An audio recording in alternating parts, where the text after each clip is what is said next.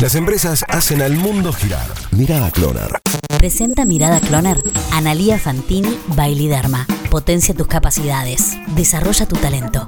Las marcas de lujo en el desarrollo inmobiliario. Cuando uno se menciona las marcas de lujo, son realmente de primera línea internacional y de los más variados rubros. Ahora me voy a enfocar en la fabricante de relojes y joyas Bulgari porque se mete otra vez en el desarrollo inmobiliario. Anunció que construirá un edificio de lujo en Miami, en los Estados Unidos. En realidad será un hotel y será el primero de la cadena en el país del norte, pero no será su primera experiencia, ya que tiene otros desarrollados ya en Shanghái, en Londres, en Bali, en Moscú y en Milán. La versión Yankee abrirá recién en 2024 y el año próximo, en 2022, inaugurará en Roma otra edición o otra versión de su hotel. Mientras tanto, podemos decir que este nuevo desarrollo, el de Estados Unidos, será vecino del edificio Porsche, donde Messi tiene un departamento, otra marca de lujo con un edificio fuera de nuestra imaginación. ¿A qué viene que les cuente esto realmente? A que en algún momento la Argentina, principalmente Buenos Aires, estaba en el mapa de las grandes marcas para estos eh, desarrollos y grandes planes. Hoy la realidad es muy poco atractiva para estas inversiones. No por costos, sino por seducción, ya que estas inversiones cada vez que vienen se hacen más difícil de capitalizar. Deberá ser entonces la industria local la que arriesgue,